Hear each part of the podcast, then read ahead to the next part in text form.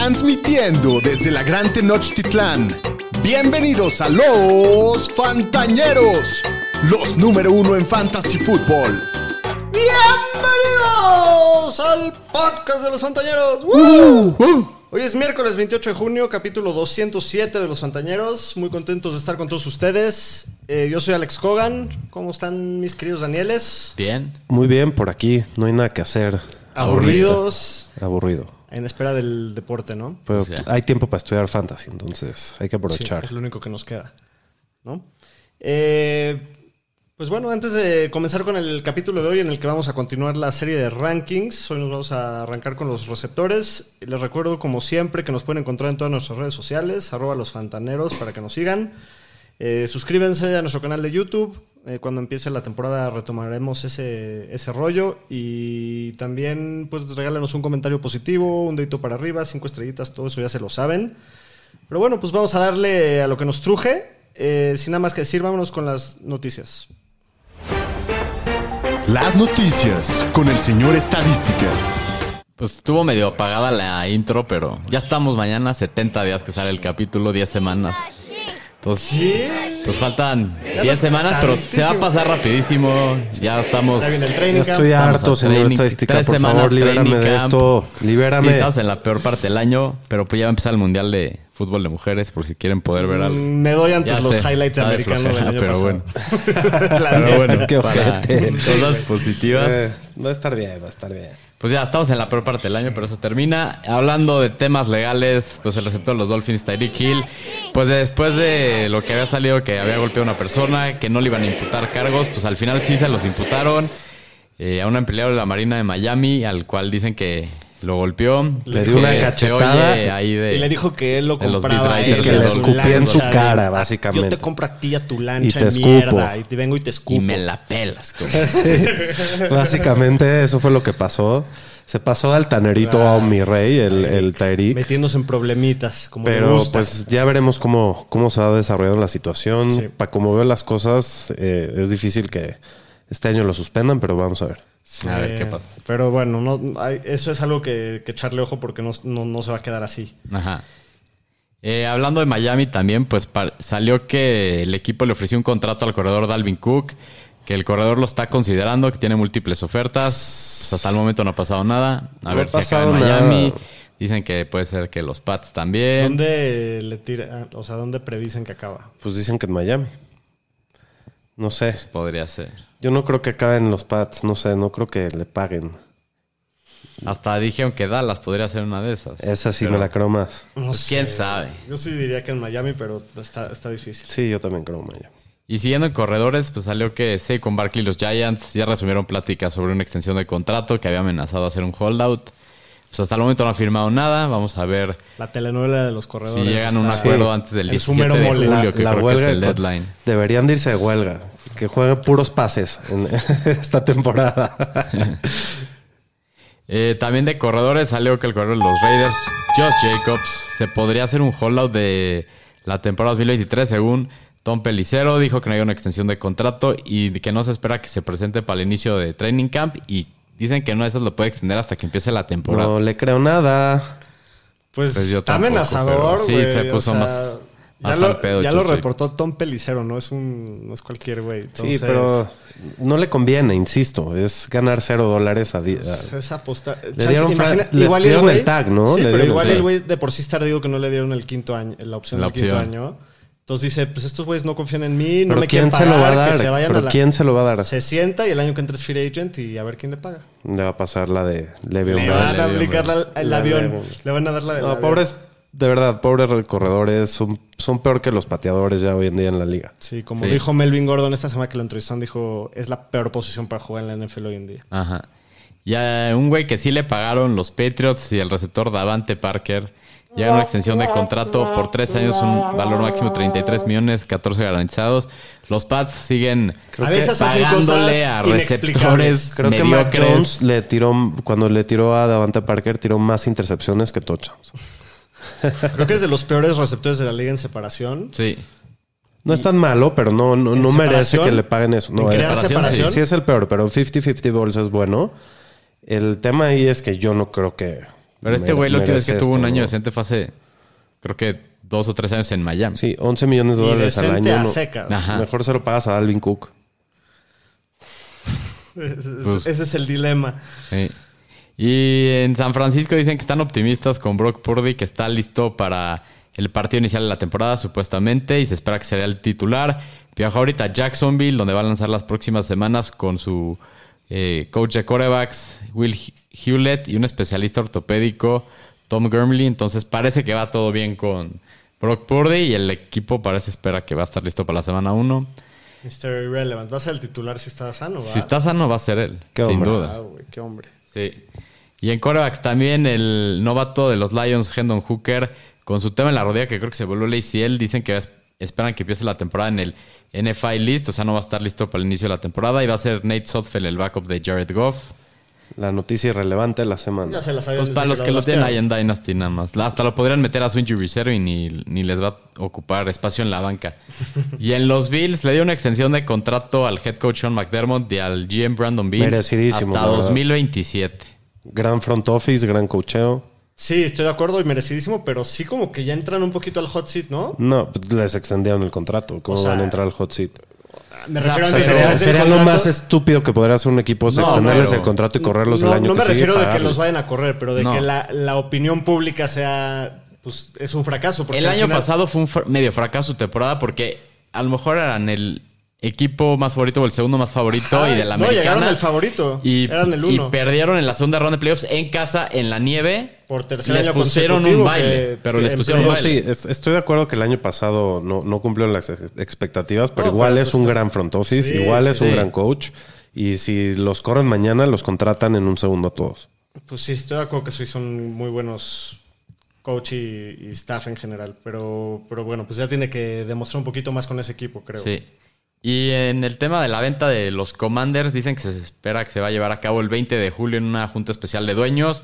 Nomás tiene que aprobarlos ellos. Pero ¿Quién es todo el que lo iba a comprar? Era alguien de Washington, no me acuerdo el nombre. Sí, era El que un es el dueño de, ¿Los de los, o no de, de los National? 76ers del NBA Ah, sí, y sí, de sí, los New Jersey Devils del hockey. Y en la NFL esperan que esta semana van a dar las suspensiones de todo el año a varios jugadores que están relacionados con el tema de, de apuestas. ¿Habrá alguna estrellita ahí? Eh, pues dijeron que ya el jugador de los Colts, Isaiah Ro- Rogers, el que lo habían agarrado, está dentro de esos, pero pues dicen que hay más jugadores. Vamos a Es ver. más qué grave pasa. apostar que violarse 18 mujeres. Sí. Sí. Lo suspenden más. Es, la liga es impresionante. Sí. Y los Jets que habían firmado un safety las semanas anteriores, pues lo confirmaron Chuck Clark, se perderá la temporada 2023 después de una ruptura del ACL. Había sido muy buena contratación y por eso contrataron a Adrian Amos para Sí, sustituir a Chuck literal, por eso fue. Y también dicen que el corredor Sonova Knight, que andaba madreador en OTAs, casi no practicó. Y parece que pues tiene que tener un buen training camp para hacer el roster del equipo. Pues Pobre sí, Sonovan. pues Un, pobre Sonovan. un gran asset de fantasy el año pasado, ¿no? Sí. Y en noticias feas, eh, pues el día de ayer falleció el ex coreback Ryan Mallet, que había estado en la Universidad de Arkansas, drafteado por los Pats, había estado en los Texans en un accidente que se ahogó a los 35 Sí, qué- años. qué Sí, no, qué Tragedia, tragedia. Sí. Qué horrible. güey. Y también Clark Hagans, un ex Steeler que ganó el Super Bowl 40, falleció a los 46 años también. También muy joven. Entonces, pues sí, dos noticias ahí muy feas del NFL. Hasta aquí mi reporte, Joaquín. Pues vamos a darle al ranking de los top 12 receptores. Receptores. And Manning's to heave one. There's oh, there's a flag. Beckham one-handed catch. How in the world? Oh my goodness. Muy bien, pues eh, les recuerdo como siempre que esto es un consenso de nuestros rankings individuales de nosotros tres. Entonces, en primer lugar del consenso fantañero de receptores para el draft 2023 tenemos a nada más y nada menos que al mismísimo Justin Jefferson. Que qué Qué jefe. sorpresa, qué sorpresa. Sorpresa Uf. de nadie. Qué jefe. na- no, hay, no hay. O sea, no puedes. No hay suficientes porras que Sí. echarle a este güey. Rompiendo todos los récords a su. De un receptor a en los ritmo primeros de- tres años, Sí, sí, en increíble yardas. lo que. Tuvo, fue el número uno en targets el año pasado. Sí. Sí, y va en una El sexto en trayectoria histórica, ¿no? Pues sí, Justin Jefferson, que la rompió el año pasado, fue el receptor 1 para Fantasy. El año anterior había sido el 4 y en su año novato fue el 6. O sea, ese güey lo peor que ha terminado Es es seis. 6 y fue su año novato para Fantasy. Su peor año ha tenido 1400 yardas, que fue su año novato. Luego tuvo 1616 y el año pasado 1809 yardas. Entonces, puta, este güey va en tendencia positiva desde que llegó. El año pasado tuvo un target share del 28%, que fue la décima mejor marca en la liga. Fue tercero en yardas por ruta con 2.7 yardas. Se va Dylan del equipo, ahora llega Jordan Addison, entonces no creo que eso le vaya a afectar mucho. Para mí sigue siendo el mejor receptor de la liga. Para Sin mí duda. también, Sin duda, a lo sin duda mejor, alguna. depende del formato de tu liga, si te lo llevas como el pick 1, no me sorprendería. No me importa en dónde, para mí es el receptor número uno Sí, indiscutible. de acuerdo. O sea, sí No, está en sin un duda. tier arriba del resto. Talento, volumen, Producción, lo tiene todo y, y es, una estrella que va eh, hacia ascenso, arriba, en ascenso todavía. El año pasado fue el líder en puntos por 20 puntos sobre Devante O Adams. sea, imagínate que un receptor empieza a entrar a su prime en, en el año 3, que fue el pasado. Sí, no, Sí. no, no, no. Esto, esto se va a poner Los sabroso. Vikings siempre draftean estos jugadorazos, ¿no? Así Randy, Randy Moss, Moss. Adrian Peterson. Chris Carter no lo draftearon ellos, pero, No, pero explotó en refiero que siempre Minnesota. tiene estos sí. jugadorazos. Incluso y nunca- Stephon Diggs. Culpepper. Incluso Stephon Diggs. Culpepper. Y Culpepper. nunca acaban de dar el. O sea, pero me acuerdo Moss y Jefferson históricos Sí. como en sus primeros años, ¿no? Ajá. Pero bueno. En el número 2 tenemos a su antiguo teammate, justo. Tenemos a Jamar Chase, flamante receptor de los Bengals, que bueno, pues también, ¿no? ¿Qué, qué decir de este, de este crack? Eh, super receptor, el año pasado quedó como receptor 2. Eh, 12. No, eh, 12. per- perdón, Es que es- 12. Jugó creo que 13 partidos. Sí, por, por los partidos que se perdió, pero bueno, es- hemos, lo hemos visto explotar, lo hemos visto la consistencia, sabemos que juega una ofensiva muy explosiva. Fue el 12 y se perdió cuatro partidos, perdió cuatro- Entonces, digo, si hubiera jugado toda la temporada, hubiera terminado en el top 5 sin duda. Y el año, su año anterior de novato fue el 5. Exacto. Entonces, pues nos encanta, los, los- eh, creo que es consenso, ¿no? Que es el número 2 de los tres. Sin duda. Y yo he visto rankings de Está expertos. uno. Mucha gente lo da que va a ser el receptor 1 en el año. Gente lo tiene es que si no se lesiona, eh, tiene un mejor coreback, yo creo que Tiene un mejor Sí, coreback y una duda. mejor Ofen- conexión con, con- o sea, Ajá, el tema ahí es que está T. Higgins, que también comanda un poco de, de volumen, pero, pero no, al, al final yo creo que se pueden medir igualmente en talento los dos. Son igual de buenos. A mí me gustó un poco más Jefferson, pero este güey tiene Sí. 22 touchdowns sus dos primeros años en la liga. hoy lo por mejor hoy es de prefiero a OBJ. Jefferson en mi sí, equipo, yo también. Pero saliendo de college me gustaba más el prospecto de Jamar Chase. Correcto, o sea, en talento están igual. Sí, pero nada más pues, que nada más ha probado- Jefferson lo ha probado más, tiene más volumen Sí. y eso lo hace un poco más este, consistente, ¿no? Así es. Muy bien, en número 3 tenemos al, al nuevo receptor del Min Machine, Tyreek Hill, que también, qué rey, jugadorazo, papá. año tras año. El año pasado, casi pegándole a las 2.000 yardas, tuvo como 1.800 yardas. ¿Cuántos touchdowns tuvo? ¿Como 7 o algo así? Ahorita te 7, digo. 8. Sí. Pero lo vimos- Tuvo pero- 7 tuvo siete touchdowns el año 7 pasado. touchdowns. eh, 1710 yardas. 1700 yardas. Bueno, pues qué temporadón. No, Eh, muchísimos Lo vimos targets. producir aparte con, con coreback Skyler reservas. Thompson, cuando, con Teddy cuando Bridgewater. Tua se, se murió, entraron los reservas y seguía produciendo. Ajá. Volumen elite todos los partidos. Es el receptor que más profundo, más, más targets tuvo de 20 yardas en adelante. Digo, ya sabemos quién es Tyreek Hill. eh, yo creo que es una apuesta muy, Muy segura. Y muy sexy también sigue siendo porque Sí, claro. tiene esas semanas de 40 puntos que de repente explota. Sí, no, y la verdad es que a diferencia de cuando jugaba en Kansas, que tenía sus años que era muy.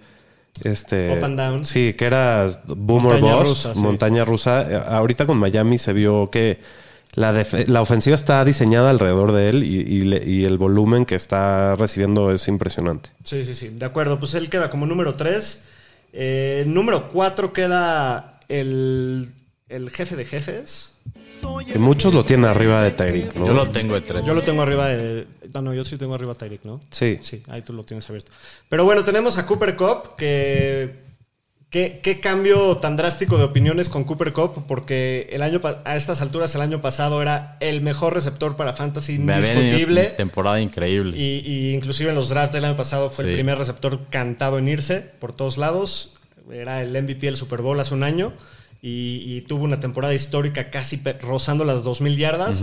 Y de repente el año pasado empezó jugando al mismo nivel Sí, fue el receptor receptor 1 en, en el tiempo que jugó. No, Sí. fue el receptor 1 en puntos por partido. Exacto, Con en el tiempo que 18.4. jugó era el número uno en, en todo.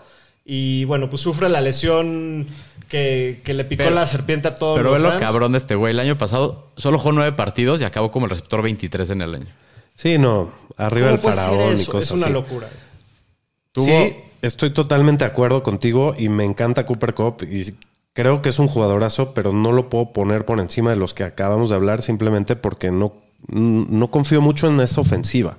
Creo que van a haber menos oportunidades y por eso digo, eso está, lo, tengo un pelito abajo de Sí, Tyreek es que, y- es que aquí también es importante hablar de tiers, porque mínimo para mí es Jefferson en un tier y en el segundo tier están Chase, Tyreek Hill y Cooper Cup en también. el mismo tier. Aja. Entonces, pues ya, o sea, te estoy diciendo quién prefiero, pero la diferencia entre yo ellos pondré a es- ahí también, pero bueno. No, yo, Yo, Dix sí yo lo sí lo tengo un tier abajo, pero sí creo que cualquiera de estos tres puede quedar de uno Sí. y, y no te va a O sorprender. sea, el año pasado, de sus nueve semanas que jugó, en cinco acabó como receptor nueve o mejor. En cinco de ocho partidos.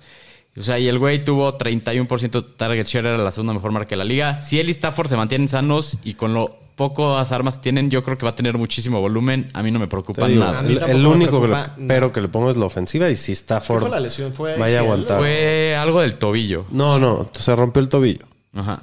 Se rompió el tobillo, va a estar bien.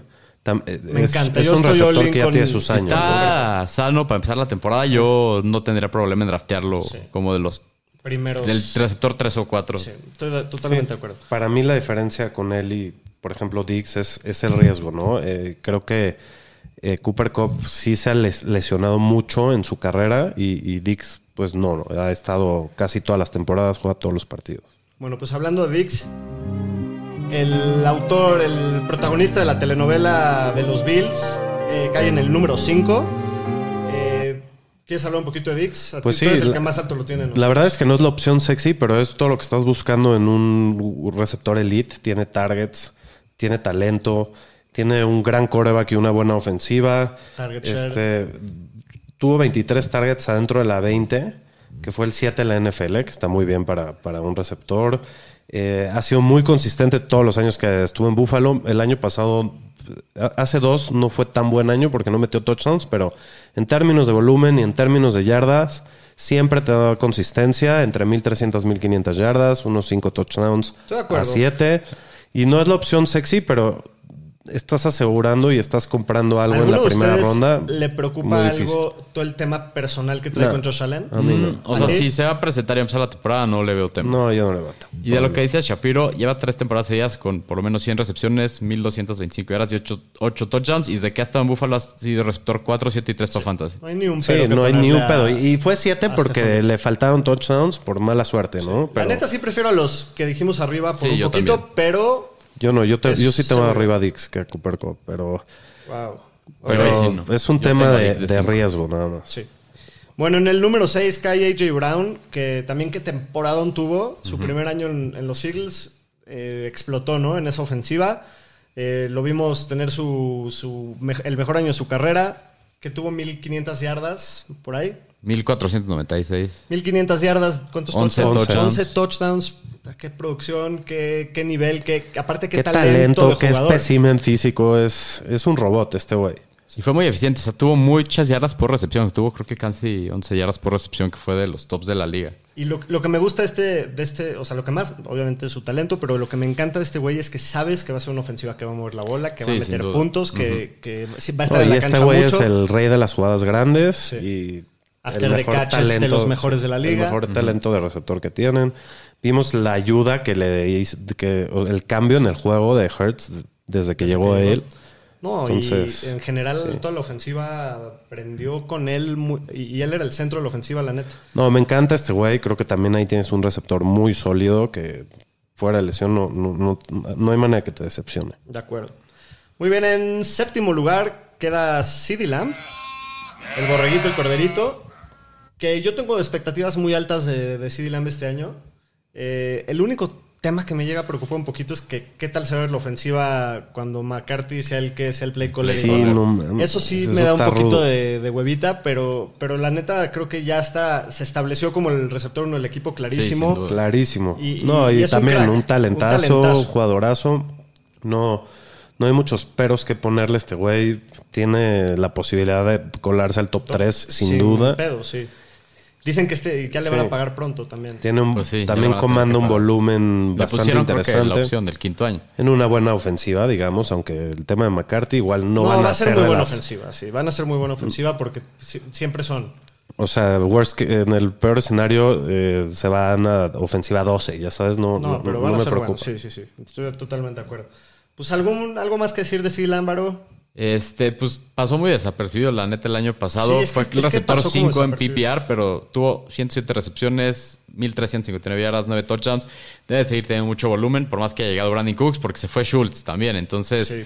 pues como que reemplazan los targets, yo no le vería ningún problema. Ningún creo que después Va a seguir de mejorando. orden, creo que para mí también es como el receptor 7 o 8. Entonces, A después de los principios que de, fueron, de tu segunda ronda, mediados de la segunda, está principio muy de bueno. tercera, está muy bueno.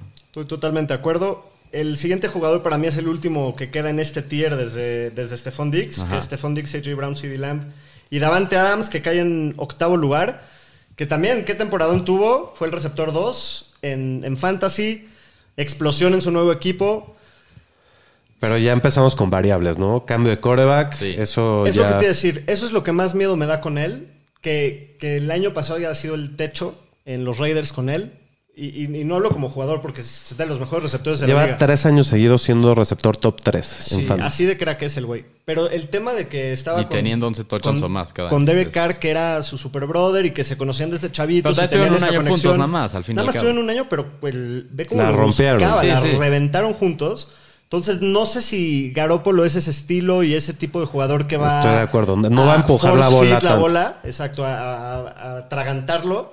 Entonces, no sé, eso puede que sí le baje un poquito su volumen. De todas formas, Un poquito, pero no, no creo no, que creo que, creo que está un poco castigado, la neta, en los rankings. Como tú dices, lleva demostrando no nada más consistencia, sino elite por tres años seguidos. Es que eso no, no habla de, de lo malo que es Davante Adams. Davante Adams es, es un crack. Sí, Habla, habla más de los bien Raiders. de lo buenos que son los receptores que hay en la primera, en, en el top 12 de- del fantasy Sí, ahorita. estamos- Están ya muy vamos en el 8 y estamos Y hablando de jugadores. Estamos que- hablando de jugadores. Y pues sí, el, el- el riesgo añadido de la variable que te llega con el cambio de coreback, ¿no? Que no.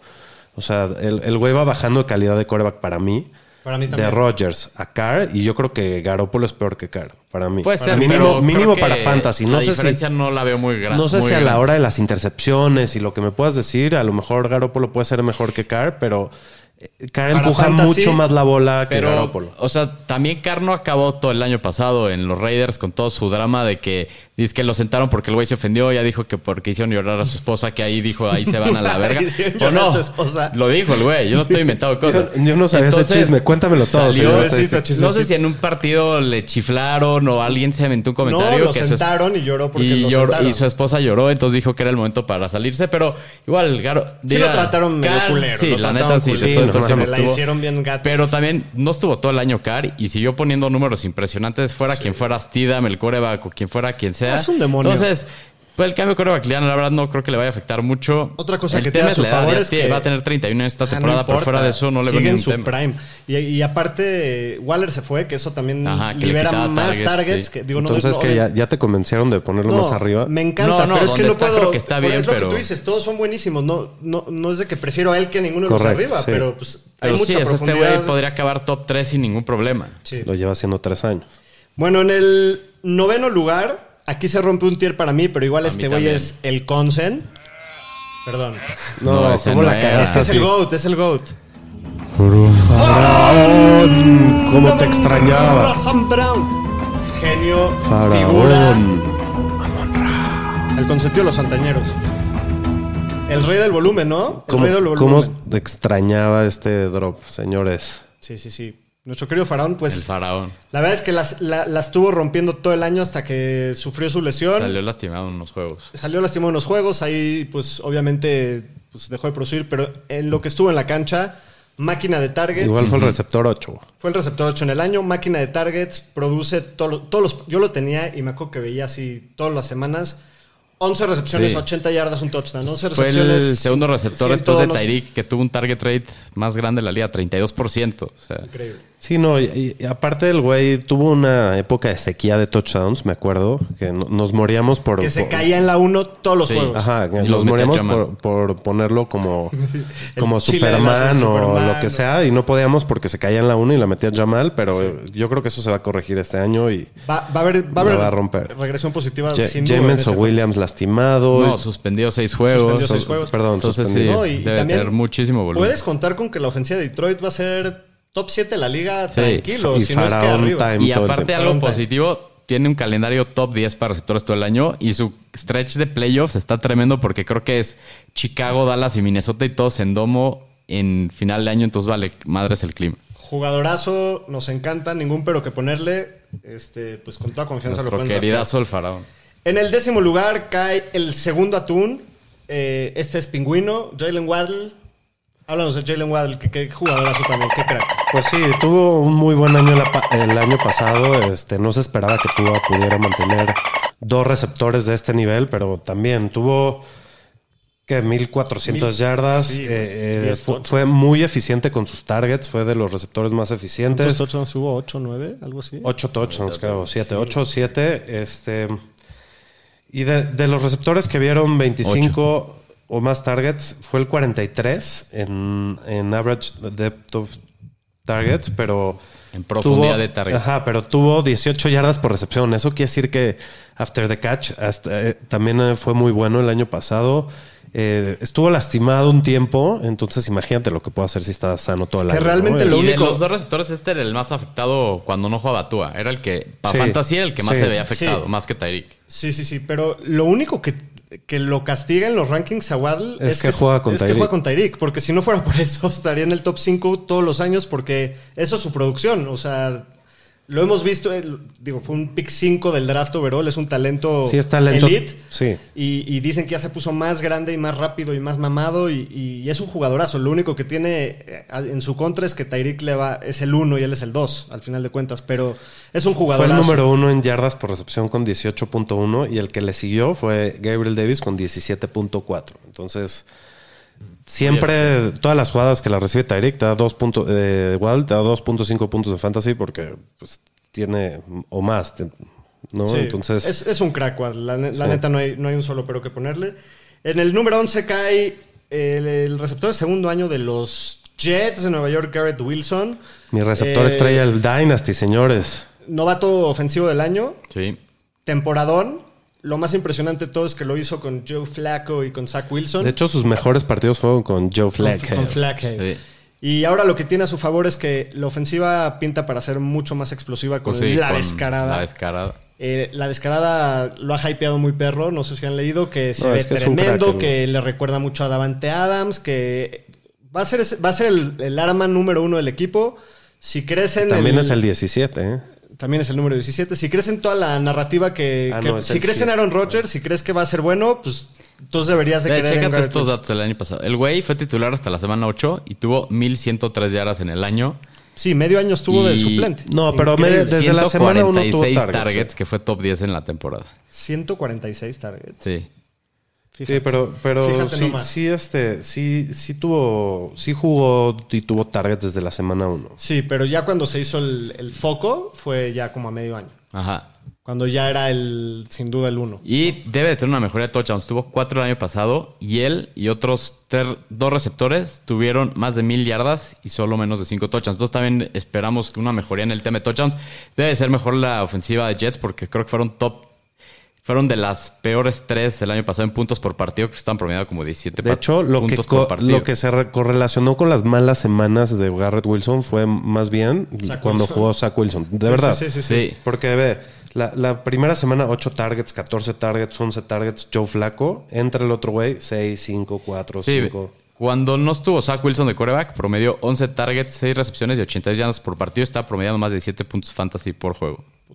Entonces, si eso hacía Me va a con llevar un al crack. Y es campeonato. otro güey. mierda de corebacks, ahora en una mejor situación y con un mejor coreback, esto esperaríamos que subiera. Sí, y, y- y también confías en ese, en ese salto que dan los receptores en De segundo, segundo año, de- y es un talento elite de de primera ronda. Entonces, a mí me encanta, me encanta Garrett Wilson, la neta.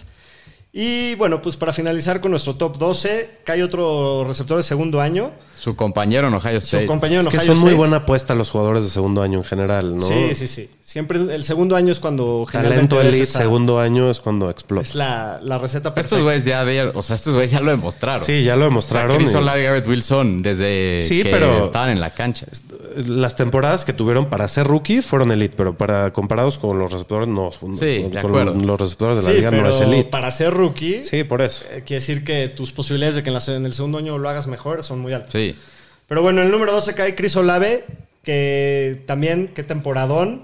Y ahora tiene un upgrade de coreback también Exacto, todavía. Y eso es lo principal con él. Que Ajá. lo que hizo, toda la producción que hizo de qué acabó el año pasado, señor Eh, Shapiro. Fue el Ahorita 20. te digo. Ahorita te digo. No, no, no quedó Ya. tan arriba porque se lastimó. Fue el, 25, Estuvo fuera como cuatro fue el juegos. 25, quedó un lugar abajo de Cooper Cup, pero estuvo fuera varios juegos. Sí, estuvo como cinco, sí, cuatro o cinco juegos, según yo fuera. Sí, sí, sí. Pero bueno, Y es lo que me preocupa con él, ¿no? Que es un güey un poco más chiquito que Garrett Wilson, entonces pues puede tener un poco más de lesiones, pero, pero no, no, a mí no igual me es un preocupa tanto ese Mm, tema. tampoco. Eh, creo que lo, lo principal con él, y, y por la razón que está tan alto en el ADP y, es, y en los rankings, es porque creemos en la mejoría de, de coreback, como ya lo dijiste. Y que vimos, digamos, como el piso de lo que puede hacer. Y ya vimos lo que puede hacer también de Carr cuando se enamora de, un, de un receptor, ¿no? Sí. Y ya lo platicamos. O sea, es- ese güey sí es el, el clásico Sí. que te va a... Claro, ese güey lo hemos visto. Agarra un target favorito y lo busca Lo todo el día. de Ya, lo hizo con Waller, con Adams, con Davante. Crabtree, con, Sí, con claro. Amari Cooper. Sí. O sea, así nomás de números fue eh, octavo en yardas totales aéreas con 1531, target share del 25% y décimo en porcentaje de yardas aéreas con un 38% de las yardas aéreas del equipo. Fue súper sí. eficiente para el, el- el lugar en el que acabó. La la Oye, razón por la que acabó así fue- impresionante el empezó güey. impresionante, Sí, sí. no quedó tan bien porque se perdió varios juegos, pero si hubiera jugado la temporada completa, Sí, Sí. chances le quita el rookie of the year a, Estaba, a en, Garrett estaba en la conversación hasta que se lastimó. es como, o sea, el año pasado los veíamos como el 1A y el 1B, Sí. siendo Garrett Wilson y Olave. Sí, sí, sí, sí, sí. Pues sí, jugadorazo. Este, pues con eso concluimos con el top 12. La próxima semana nos continuamos del 3 al 24. Para que no quede tan cortito el capítulo, vamos a echarnos unas preguntitas de la bebes o la derramas. ¿Ahora la bebes o la derramas? Primera pregunta, ¿Chris Olave va a tener más yardas en la temporada que Garrett Wilson? El año pasado Olave tuvo 1042, Wilson tuvo 1103. Pues yo la voy a derramar. Yo la derramo. Yo también. Creo que Garrett Wilson. Ah, no, yo sí la voy a beber, Olave. ¿Tú crees que Olave va a tener más Sí, yardas por el que tema Garrett que Wilson? dijimos que creo que Carr lo va a hacer su arma Sí, favorita. pero también el- Y no, yo estoy ideando a Garrett Wilson. El tema es de que creo que hay mucho más armas que repartían los Jets. Eso sí. Y Rodgers, creo. pues ya ¿Quién- le quién trajeron está? a sus Está Lazard está Trajeron ahorita- Corey Davis. A, a cinco receptores este año, ¿no? Viste a. Davante Adams con esos dones nadies y ya viste lo que hizo con Rodgers, ¿no? Entonces yo creo que. De hecho, el, el- el receptor más talentoso del equipo era Elijah Moore, que le podía hacer competencia y lo mandaron a, Sí, sí fue. a No, Cleveland. co- co- ah, no, me estoy con- no tenían un rookie, ¿verdad? El año pasado, no. No. No, me, estoy- me confundí No, con no, la decisión de Braxton. Berrios. Sí. Digo, creo que sí hay mucha profundidad en su cuerpo de receptores, pero nadie se le acerca a Garrett Wilson. Y en, en los Saints, pues por ahí puedes tener a Michael Thomas jugando. Ya hemos escuchado esta historia, Yo pero creo que va a ser. Olave el uno del equipo, pero Sí, ese ni también, siquiera. sí. Y, y sí, estoy de acuerdo. con- Yo te la derramo y ni siquiera es por eso, es por porque creo más. siento es, que es yardas nada más. Sí, yardas. Ya luego lo Este, checaremos. Creo que no, no puedo ir en contra de- del potencial de la escarada. Eh, segunda pregunta, AJ Brown va a tener una mejor temporada de fantasy que el año pasado, o sea, en puntos totales en el año en ligas Ahora lo va a derramar, te lo Tuvo aseguro. Sí. 255 puntos el año pasado. Yo la o sea, ese fue su techo, va para O abajo. sea, está muy rudo. La probabilidad es Por que, eso. es que la tienes que derramar, pero yo la voy a beber porque pinche J. Brown es un crack. Cada año que juega, juega mejor y ahorita los Eagles traen un Estoy de pinche acuerdo. equipazo y lo veo fácilmente repitiendo y mejorando todo. Yo, o sea, en- entiendo el punto, pero yo creo que no va a llegar a esos puntos porque pues, llega Swift, que es un güey que lo busca en el juego aéreo. Goddard, si no se lastima, que estuvo fuera gran parte del año pasado. Devonta Smith venía subiendo su nivel. Entonces, creo que hay muchas armas para repartir. Va a tener una gran temporada, pero no sé si va a llegar a los mismos puntos que el año Yo lo veo un poquito como, digo, a diferentes niveles, pero como el año pasado Cooper Cup que venía esa temporada histórica, dijimos, no hay manera que lo repita, sí lo, lo- me siento un poquito así, y, y eso no quiere decir que no me guste, creo que puede tener un temporadón e inclusive superarlo, pero tuvo demasiada buena temporada, no sé si los números van a igualarse, entonces la voy a derramar. Eh, última pregunta. ¡Faraón! Vámonos. Faraón. El faraón, Amon Razan Brown, va a tener más puntos por partido que Jalen Waddle, igual que el año pasado. El Shapiro ya sabemos que lo vas a derramar. Yo la voy a derramar, sí. Estás jugando contra el dios del sol. Sí, estoy entonces jugando contra el dios del te sol. Estás jugando la- el karma, güey. Pero sí creo que Jalen Waddle es un mejor jugador por bastante que Amon Ra. Yo creo que Amon Ra es muy bueno, pero también tiene mucho volumen. Es, es diferente su juego. Voy a apostar por el talento y me voy con, el- con Jalen Waddle. Yo me voy con el volumen del faraón. El faraón. Y más que no va a Obvio. estar Jameson Williams para empezar el año. Sí, no, el- y, y creo que los dos tienen tan Están buena ofensiva parejos. uno que el otro. Los Sí. veo muy parejos, están pegaditos en los rankings. Pero el faraón es el faraón. Ajá. El único. No hay que ir en contra del faraón. Sí, la, la neta, lo único que Sí, a tiene. ver si no me cae la maldición. Lo único que te puedo decir que tiene sobre Waddle en este, en este punto en específico es que él creo que va a ser el uno y Waddle no, pero eso no quiere decir que vayan a ser menos. Sí, pero menos- también creo que te puede, te puede dar. Es, es un jugador más explosivo, Jalen Waddle, Sí, que te puede dar jugadas más grandes. Sí, son diferentes estilos porque uno es- es, explosión y el es otro es de. puntos, Volumen. Pum, pum, pum. Ajá. Y pues bueno, te puede dar la maldición del año pasado que se cayó en la 1, que se cae en la 1 y cosas así. Pero bueno, es muy ¿Cambiarías difícil. tu ranking en full PPR que en half, que en half Sí, PPR? o sí, sí, sí, sí, sí. En full faraón. vas faraón porque ¿Y la... en half PPR sí ya prefieres a Waddle o, hasta estándar? No, en estándar sin duda eh, y, en, y en half están tan parejos que es un volado. güey. Muy bien, mi querida Ñeriza. Pues con eso concluimos el día de hoy. Muchas gracias por escucharnos. Les mandamos un abrazo fuerte. Nos vemos la próxima semana para continuar con este rollo. Más polémico el, top Sí, sin 24, duda. ¿no? Ahí sí, sí va a estar Ahí más sí se ponen mejor. Un abrazo a todos.